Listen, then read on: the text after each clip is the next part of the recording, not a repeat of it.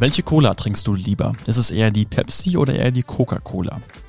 In Blindverkostung hat man herausgefunden vor einiger Zeit, dass die meisten Menschen, wenn sie nicht wissen, welche Marke sie trinken, die Pepsi geschmacklich bevorzugen. Wenn sie aber wissen, welche Marke sie da gerade trinken, dann ist es in den meisten Fällen die Coca-Cola. Und nicht umsonst sind ja auch die ja, Verkaufszahlen und äh, die Unternehmenswerte bei Coca-Cola deutlich weiter vorne als bei Pepsi beispielsweise.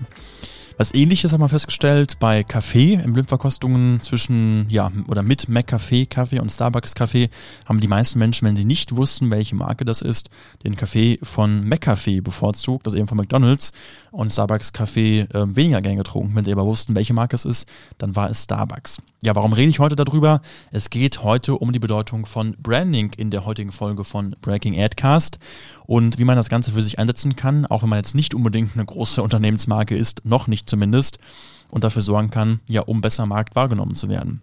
Damit willkommen bei der neuesten Folge von Breaking Adcast. Mein Name ist Max von Medienberg und ich würde sagen, wir steigen direkt ein. Was ist überhaupt Branding in der Grunddefinition? Ist sicherlich eine Frage, die ähm, ja manche sich stellen werden. Branding beschreibt das Erscheinungsbild, was du nach außen vermittelst des Unternehmens, also das gesamte Auftreten deines Unternehmens nach außen, sowohl bezogen auf ja, Logo, Schriftart, die du nutzt, Farbe, Webseite, Film, Foto und äh, vieles weitere. Also im Prinzip das Gesamtgefühl, der Gesamteindruck, den Kunden, Mitarbeiter, Interessenten, ähm, die Öffentlichkeit hat, wenn sie deine Marke wahrnimmt und dementsprechend auch ähm, andere Assoziationen hat und dich dann bevorzugt vor anderen Unternehmen beispielsweise. Es gibt von Branding zur Einordnung vielleicht erstmal drei verschiedene Typen. Das eine ist Unternehmensmarken, die man ähm, ja, hat, also beispielsweise eben Apple wäre eine Unternehmensmarke. Dann gibt es Produktmarken, das ist zum Beispiel Coca-Cola, auch wenn jetzt weitere Produkte auf den Markt gebracht haben. Aber erstmal ist es eine Produktmarke und es gibt Personenmarken, beispielsweise, ja, mittlerweile, ähm, ich würde sagen, Elon Musk ist eine eigene Personenmarke geworden, beispielsweise. Ähm, das sind dann ja einzelne Personenmarken, die man kennt ähm, von diesen drei Personen oder von diesen drei Markentypen ist die Personenmarke am einfachsten zu etablieren. Einfach deshalb, ähm, ja, weil Menschen von Menschen kaufen und Sympathie deutlich einfacher zu einzelnen Personen, zu Personenmarken aufgebaut werden kann als eben zu Unternehmen. Von diesen drei Typen ist aber die Unternehmensmarke die Marke, die am skalierfähigsten ist und langfristig auch am meisten Sinn macht, für Unternehmen natürlich logischerweise, weil sie eben nicht an Personen unbedingt geknüpft ist. Aber gerade die Kombination von Personal Branding, also von eben Personenmarken und Unternehmensmarken, kann ähm, sehr spannend sein, um eben zu überlegen, wie kann man auf verschiedensten Kanälen es schaffen, zum Beispiel bei LinkedIn als Person, äh, als Gründer, als Inhaber, Geschäftsführer beispielsweise bekannter zu werden und parallel auch die Unternehmensmarke ähm, dann bekannter zu machen. Deswegen da kann die Kombination dann sehr interessant sein. Wie kann man diese ähm, verschiedenen äh, Branding-Typen auch verknüpfen für sich im Unternehmen, ist eine ähm, spannende Frage. Was es noch separat gibt, was recht neu aufgekommen ist vor drei, vier Jahren, ist der ganze Bereich Employer Branding. Also eben die Frage, wie kann man als Arbeitgeber auch im Markt noch besser sich positionieren. Und Employer Branding ist ein spannender Punkt, weil da geht es nämlich, also generell im Branding geht es nicht nur um die Außenwirkung, da geht es auch um die Arbeit, die ich nach innen mache ins Unternehmen hinein und nach innen kommuniziere, aber gerade im Bereich Employer Branding geht es auch noch deutlich stärker als im Branding ähm, allgemein um die Arbeit auch nach innen, also wie ich nach Arbeitgeber, wie ich als Arbeitgeber auch nach innen kommuniziere. Deswegen da ist Employer Branding auch ein ähm, ja, spannender Punkt, den man sich auf jeden Fall als weitere ja, Aufgabe, die man hat im Marketing mit vornehmen sollte, um als Arbeitgeber noch weiter sichtbarer zu werden. Warum ist überhaupt Branding ähm, ja für dich wichtig und relevant? Ich habe am Anfang das Beispiel gebracht von den Cola-Marken und da haben wir ja gesagt und haben wir gesehen, dass ähm, bei Cola, Coca-Cola durch die gute Branding-Arbeit offensichtlich auch den Absatz deutlich nach oben äh, geschraubt hat und die meisten Menschen nicht aufgrund des Geschmacks, sondern aufgrund der Markenwahrnehmung die Coca-Cola-Marke bevorzugen. Und das spricht auch dafür oder spricht auch gegen ein Argument, was viele ja vortragen im Bereich ähm, Werbung, dass viele ja sagen, ich muss keine Werbung machen, mein Produkt, meine Leistung verkauft sich ja auch von selbst.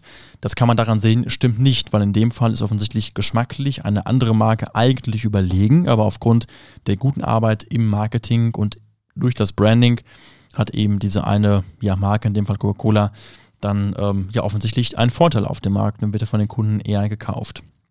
Du kannst durch Branding dafür sorgen, dass du eben Marktanteile erschließt, du kannst dich vom Markt abheben, du kannst im besten Fall Marktführer werden. Das ist darüber auch ähm, sehr einfach machbar. Und ein wichtiger Punkt ist, dass durchgehendes, konsequentes Branding, also auf allen Kanälen, die du bespielst, gleich aussehen, dafür sorgen kann, dass das Vertrauen der Zielgruppe letzten Endes höher ist, weil du eben auf allen Zielgruppen konsequent oder auf allen Kanälen konsequent auftrittst und dementsprechend die Zielgruppe dir dann ähm, ja, mehr vertraut. Wie geht man jetzt im Branding-Prozess überhaupt vor? Es ist Schritt eins, ist erstmal zu wissen, wo stehst du im Moment, wo möchtest du hin? Und auf diesem Weg auch zu überlegen, was ist die Positionierung, die du äh, langfristig für dich auswählen möchtest. Also wofür stehst du und wogegen stehst du? Das kann bedeuten, dass du dich festlegst auf bestimmte Leistungsbereiche, Produktbereiche, kann aber auch bedeuten, dass du dich in der Branche festlegst und für bestimmte Branchen stehst, für die du arbeiten möchtest und in manchen Bereichen eben nicht arbeitest. Das kann äh, Teil der Positionierung sein und der nächste Schritt ist dann, wenn die Grundlage soweit steht, sich Gedanken darüber zu machen, wie kann man diese Grundlage jetzt übersetzen in Schriftart, in ja, Formen, in Farben, in Logo, in ähm, Webdesign, in Foto und Film und so weiter. Und so kannst du nach und nach dir äh, die verschiedenen Kanäle und die Markenkontaktpunkte die deine Zielgruppe letztendlich hat, dann ähm, weiter erarbeiten und weiter ausbauen. Ein Vorteil ist auch, dass konsequentes, durchgehendes Branding ähm, ja, Arbeit spart, einfach deshalb, weil einmal feststeht, wie muss was aussehen, wie müssen ja, Flyer aussehen, wie muss Webseite aussehen bei dir, wie sehen Fotos bei dir aus und sorgt dementsprechend dafür, dass du Arbeit sparst, weil du eben ja in jedem Fall einfach weißt, wie musst du jetzt die Schriftart einsetzen, wie musst du jetzt die Farben einsetzen und kannst damit dann auch in der weiteren Marketingarbeit letzten Endes für dich dann ähm, ja weitere Arbeit dann sparen. Der wichtigste Punkt ist aber eben, dass du Vertrauen aufbauen kannst und damit es einfacher schaffen kannst, Kunden für dich zu gewinnen, weil eben beispielsweise in Verkaufsgesprächen das Vertrauen von vornherein eher da ist bei gutem Branding, als wenn das Branding ja, äh, nicht so gut aufgebaut wurde und du es auch schaffen kannst, durch gutes Branding weitere Mitarbeiter für dich zu gewinnen. Einfach aus dem Grund, weil die Sichtbarkeit und das Vertrauen dann dementsprechend für dich größer ist. Also, das Ganze zeigt, Branding ist ein ganz, ganz wichtiger Punkt, an dem du arbeiten solltest. Es reicht nicht, nur zu gucken, wie die Webseite aussehen kann, zu schauen, wie können, ähm, ja, wie kann ein Flyer aussehen beispielsweise, wie können Fotos aussehen, wie kann ein Film aussehen. Du musst als Grundlage das Branding, den Auftritt, die Positionierung für dich erstmal festlegen, um auf der Basis weiter arbeiten zu können in ja, weiteren äh, Bereichen im Marketing. Wenn du wissen möchtest, wie du mit Branding nach vorne kommen kannst und äh, dein Unternehmen ja voranbringen kannst, dann melde dich gerne bei uns, mach einen Termin aus für ein kostenfreies Erstgespräch unter medienwerk-agentur.de slash Termin und wir schauen gemeinsam, wie wir dich in diesem Bereich weiter nach vorne bringen können. Danke erstmal an der Stelle jetzt euch fürs Zuhören und fürs Zuschauen und bis zur nächsten Folge von Breaking Adcast.